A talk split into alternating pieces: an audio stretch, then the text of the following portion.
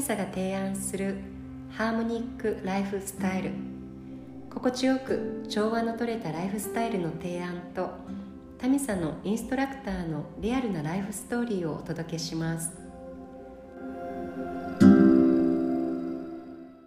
こんにちははい今日も松井山手スタジオからお届けしています今日は、えっと、いつもゆかさんがいるんですけれども私みどりとあとは今日ゲストをお呼びしています。で今日そのゲストをお呼びしたあの理由なんですけれどもあの今後タミサのあの新しいプロジェクトとしてとマタニティの方未来のお母さんたちまた全ての女性に向けて未来へつながるプレニ ちょっと待って。はい、未来につながる プレネータルササークル。はい、という新しいプロジェクトをあのすることになりましたのでそれについてと詳しくあのお話を聞けたらなと思って あのタミさんのインストラクターマーヤちゃんとあと助産師の志保さんにあの来ていただきました。二人ともはい今日はありがとうございます。よろしくお願いしますお願いします。はい。はい、ではまず、と、ごしょう自己紹介をあのしていただけたらなと思うのでまーやちゃんからお願いしますあ。りがとうございます。えー、タミサに通ってる方たちは、えーお会いした方もたくさんいらっしゃると思います。えー普段タミサでトリヨガクラスを担当しているマーヤです。で、えー私は、えー13歳の娘と10歳の息子がいてで最後に、えー出産したのは10年前になるんですけれども、えーその頃からタミサで、当時はマタニティクラスそれから、えー産後のママたちが子連れで来れる、えーママクラスを、えー数年間担当させていただいてました。で、えーここ最近はトゥリヨガのクラスをずっと担当させてもらっていてしばらくマタニティやママたちとの交流から離れていたんですけれども、あのー最近特に去年から、あのー妊婦さんたちが交流できる機会妊婦さんたちだけじゃなくってあのみんなが交流できる機会が少なくなる時代に入っちゃってそしてあのオンラインの時代になっていってその中でこうマタニティヨガに、えー来れなかったりとかあと妊婦さんたちが他の妊婦さんと出会える場が少なくなってきているということを、えー普段のクラスの中で出会った志保さん助産師の志保さんと話してる中から何かオンラインを通じて、えー妊婦さんたちがこう出会交流できる場とか何かあの不安とか質問があった時に気軽に助産師さんに聞けたりとか、またあの妊娠出産経験したインストラクターたちに聞けたりとかあとマタニティヨガが初めての人にとってもあのマタニティヨガの良さとか、ね、心地よさを感じれるようなこうミニクラスなんかが Zoom とかオンラインを通して提供できたらなというお話の中から、えー今回このように、えー未来へつながるプリネータルサークルをしようということになりました。で今朝もあのトゥリヨガのクラスで一緒にヨガをしていた次の助産院の志保さんが今このお部屋には来ていただいていて、えーさっき志保さんとランチをしながらいろんなミーティングやいろんな話をしてきました。で志保さんのね自己紹介もぜひ聞きたいと思いますので、えー志保さんお願いいたします。お願いします。はじめまして、助産師の中塚志保と申します。私はもともとナースをしていて全然産科とか関係ないところで働いていて、まあ、病気とか死について学ばさせてもらってたんですけど、うん。10年ほど働いた時に急に助産師っていうのが浮かんできて なぜか全然わからないんですけど。でそこから助産師になると思ってなって今に至ってます。でもともと産院でずっと働いててでやっぱり産後4日5日で退院してうん。さようならってなってそこからの生活ってどうなってるのかなとかすごく興味を持つようになって、そこから地域で産後のお母さんとかに携わりたいなと思って今は地域で働いたりとか産後のお家に訪ねたりとかしております。あと近くに素敵な先輩たちがいる助産院があるのでそこでお産とかがあるとお手伝いさせてもらったりとかして自然なお産とか母乳ケアとかに携わさせていただいてるところでございます。うんはい、ありがとうございます。そう。なんか本当にあの私は2人とも出産を病院で、あのしたんですけれども妊娠中ずっと病院に、ね、毎月とか週月に23回とか通っていて、うんうん。であの入院をしてあ出産して入院をして5日くらい経ったら、えー退院をしてその後うん。その後ぷっつりとこう、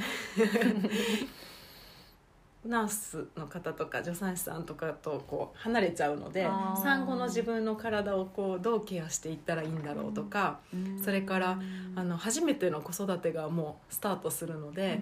この赤ちゃんどうしたらいいんだろうって一瞬ちょっと不安になったのは、さっき志保さんと話してて思い出しました、うんそれでマタニあマタニティじゃないタミサのあの子連れヨガを見つけてうん。赤ちゃんを連れて通ってたんですけれども、ね、全国できっといっぱいいらっしゃいますようね、ん、本当に。退院してから。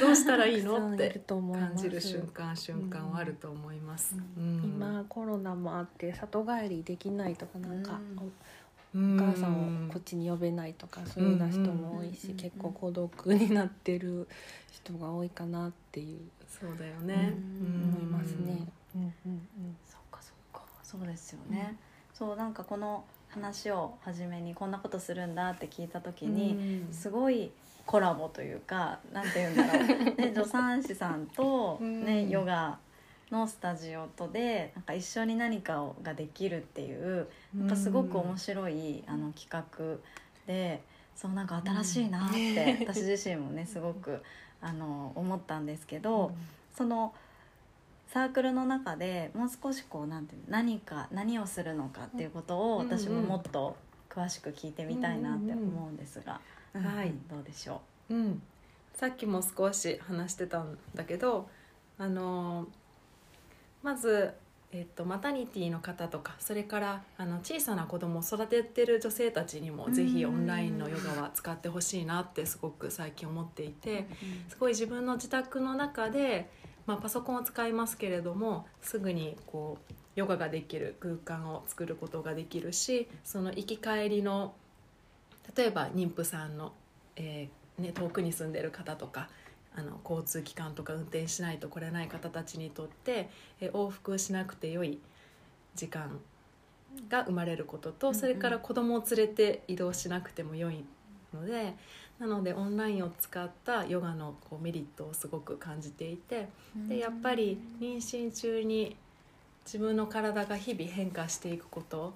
で、あのーでも日常生活も続いてる中で、こう立ち止まって自分の今日の体を感じること。本当にあの妊娠してない人に比べて変化が著しい10ヶ月になるので、そうやってあ今自分の体はこう感じてるんだな。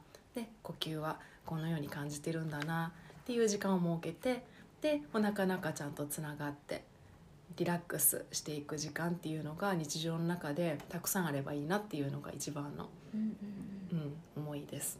うんでタミさんにはあの出産経験のあるインストラクターたちもたくさんいて、うん。えっと今はサンドラ先生が毎週マタニティクラスを担当してるんですけれどもやっぱりあの去年からスタジオに足を運ぶ方たちよりもオンラインを利用する方の方が多いのかなって思っててでサンドラ先生ともすごくこの、えー未来へつながるプリネータルサークルの可能性をあの感じています。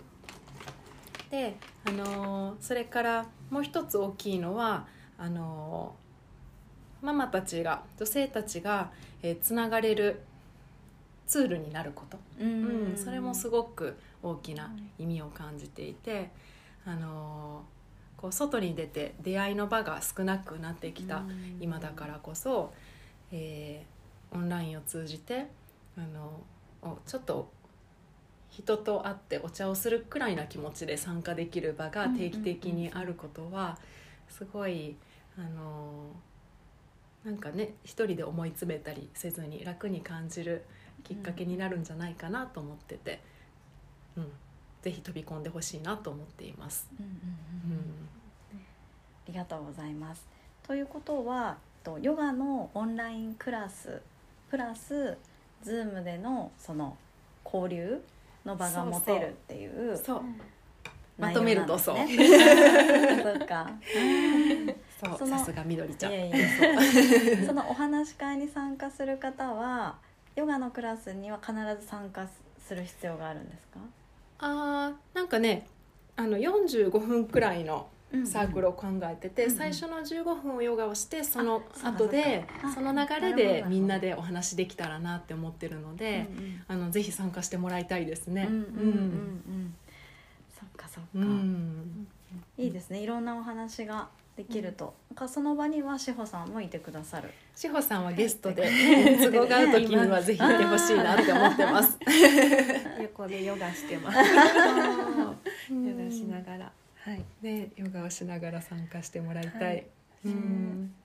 で同じ時期の妊婦さんたちと、うん。なんか今こんな症状状況状態だよっていう話とかもできるし、少し先を進んでる妊婦さん、もう少しお産が近い方たちの話が聞けたりとか、あと、ね、同じ時期でも違う感覚だったりもするし、違う悩みがあったり、ねあると思いますしあとあの今赤ちゃんを育ててる方たちはさらに少し先を行ってる方たちなので、その方たちからのお話を聞けたりしてもすごく、ね、マタニティ期間を過ごしてる方にとっても良いなって思ってるんです。ううん。んそっか。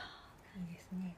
そっか。ね。だからそっか。産んだ後お子さん育てながらの方とうん。妊婦さんと、みんなが参加できるってことですね。あとこれから、これから妊娠するイメージがある方とか、ううんん。そうマタニティヨガをしてた時に実際にもそういう方もあいらっしゃってそうね。これからそう妊娠してお母さんになっていくっていうイメージがある方たちが通われてたりしてました、ううんん。やっぱり最近あのサンドラの代行で2回くらいマタニティヨガを教える機会があったんですけれどもヨガのクラスそもそも優しい時間うんうんじゃないですか、うんうん。でもマタニティヨガさらに優しくてもう気持ちが溢れる感じ。そう。であのそれは、ね、実際にスタジオの中にで一緒にするヨガもそうだけれども、あのオンラインを通しててもそれは変わりなくって、なんかすごいこう一緒の方向にみんなが向かっていってる、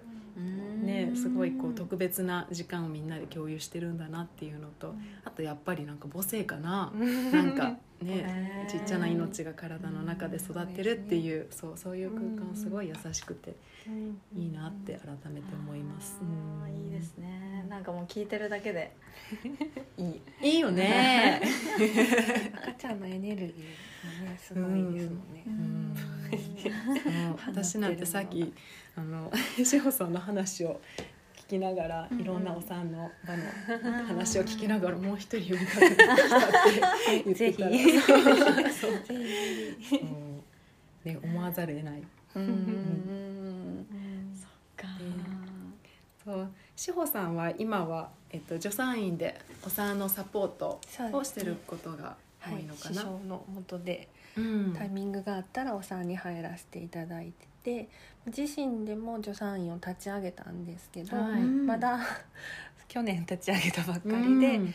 一応市の産後ケアとかにこれから携わっていったりとかあとはなんかこう助産院助産師っていうなると妊婦さんしか関わりがないとかいうイメージが多いですけど、やっうんぱり女性と共にいる人っていうのがもともとの役目なので、まあ、うん妊娠する前の人から終わって、まあ、閉経してその後の人までっていうところの人との交流とかもしたいなってこれから思っていて、すごくいいいい。いいねね。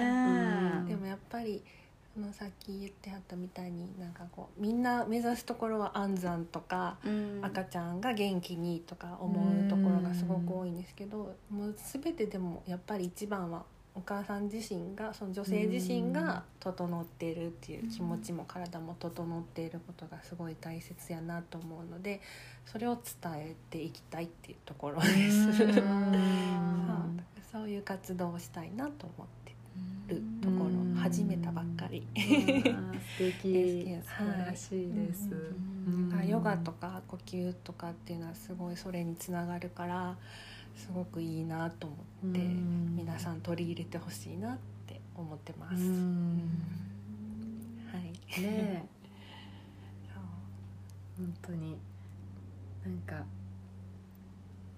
ね自分の自分がリラックスすること、すごく大きいですね。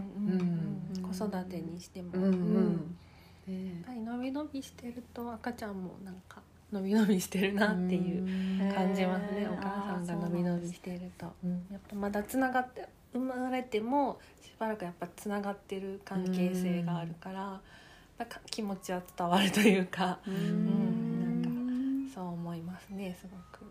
うん。かつながってるんだ。つながってる、ねえあでもいつもよく思うけれどもお母さんあのお腹妊娠中のねママたちとヨガを一緒にしてると、うん本当に呼吸のお母さんの呼吸の音を多分ダイレクトにお腹の中で聞いてるじゃないですか、うん。すごいようね、うん。ん。それをねとつきとかずっとうん。一緒に中で、うん。多分お母さんが赤ちゃんを感じるよりも赤ちゃんはすごいお母さんのことを感じながら成長してて、うん。ねえ多分生まれてからもうん。しっかりつながってるようんね。うん。あーすごい。つながってる、なんか病院と、ね、助産院とうん。産む選択のある時代にどんどんとなっていってるし、であのね、やっぱり私は2人の子供を病院で産むことが、うんうん。うんやっぱりそれが一番身近な話だったし、うんまあ、自宅出産とか、うん。それから助産師さん助産院で産むこともいいなって思ってたけど10年前あまりつながりがなくって、うんあんまりなかったのかな。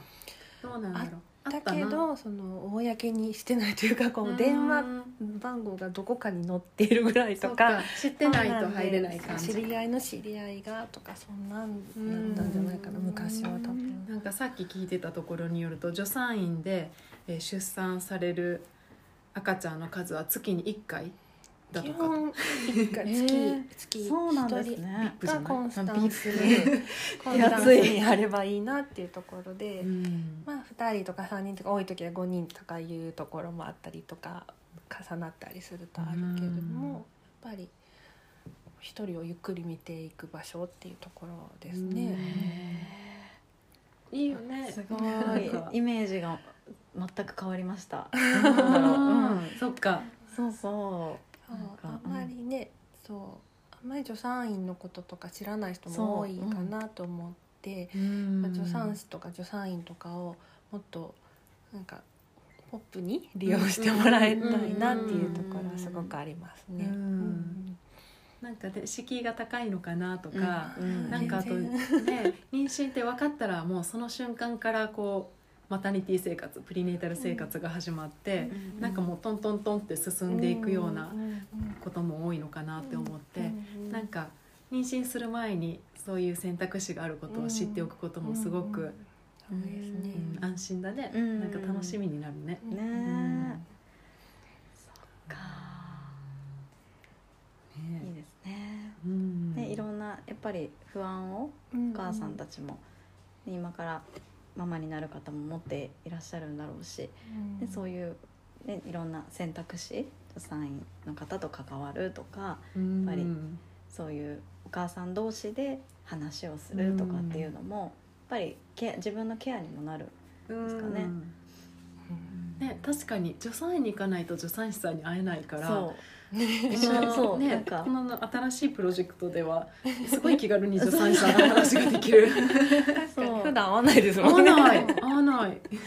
どこにいるの？って。感じだけそう。どだからいいですよね。さっきのその言われてた、ね出産してからもって閉経後の方もとか、なんかその幅広い感じで捉えられてるっていうのが、なんかすごく安心感っていうか,、ねか私も。私も頼っていいですか？みたいな。ねでもまさになんかうん。ウーマンズサークルでね。うんうん。うんな年代の人とかねいろんなね。こうライフスタイルの方とかがうん。交流できる場所っていうのはすごくいいね。今の時代に合っている、うん。うん。そうですね、うん。どんどん広がっていきそう。うん。つながってますもんね。思春期の時のなんかこう体の状態が妊娠とかにも影響あって産後の整え方によって更年期が変わってくるとかやっぱつながってると思うので。そうなんだ。そう。うんうんうん。そうなんだね。産後の思春期から。どうしよう。そう。なるほどみんななんか生理痛とかあってもこういうもんやみたいな感じでうこんうそのまま薬飲んで。薬がすごい CM とかたまにテレビ見るとすごいですね。CM はそうですね。ね。薬局に売ってるものばっかりの CM になってる かなっていうところが。ね薬で抑えちゃうんだ。自分の体を知っていくってところが私も今その途中なんですけど、うんうんうん大切やなと思ってます。んね本来だって持ってる力のはずですもんね、うん。女性とか、うんまあ人間みんな。ずっとねお産が続いてきたからうん私たちも今ここにあるし、ね、医療とか何にもなかった時から、うんうんね、体にはそれをする力が備わっているんだもんね。うんうん。だから妊娠出産した女性はすごい、うん。すごいからなんかもっと自分もケアしてほしいなって思いますね。うん自分のことを大切に。うん。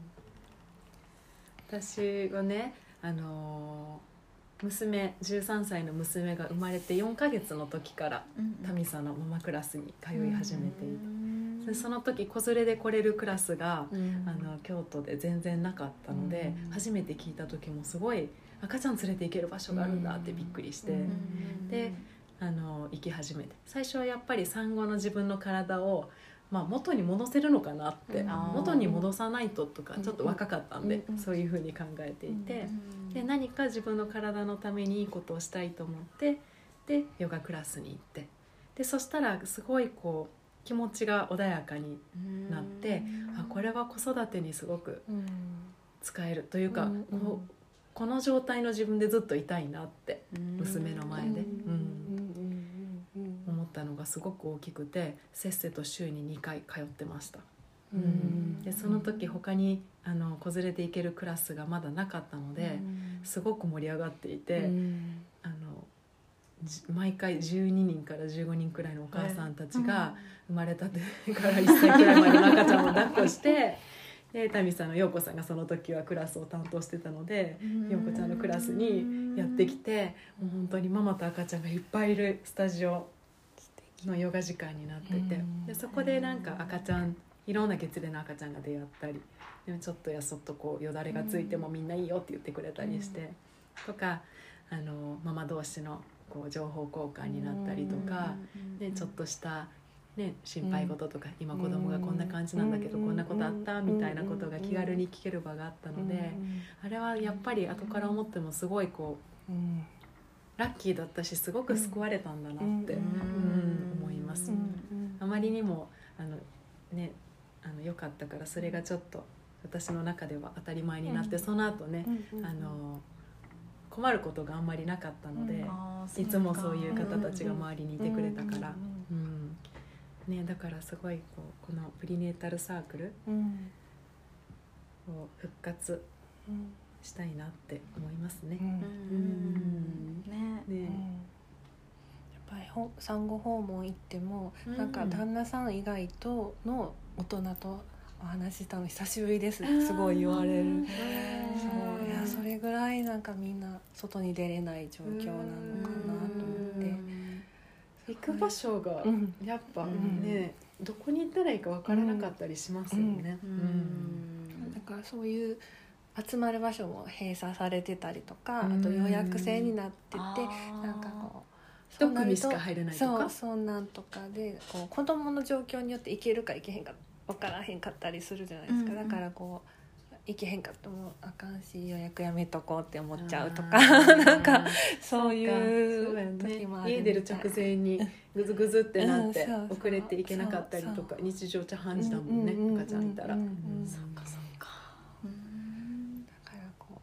つでもどうぞみたいな感じのうん。あーいいかなって思いますね。本当だね。いい。本当だね。うんね今なんかこうやって話を聞いたり話しながら見えてきた。このプロジェクトが。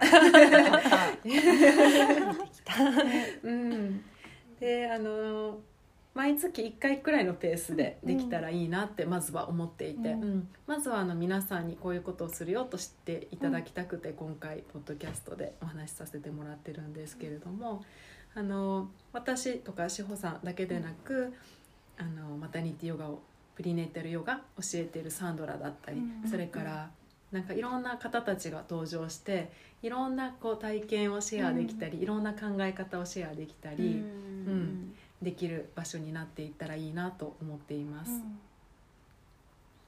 うんもう次回のに次回というか、うん最初の日程がそう、さっき決めました。はい。はい。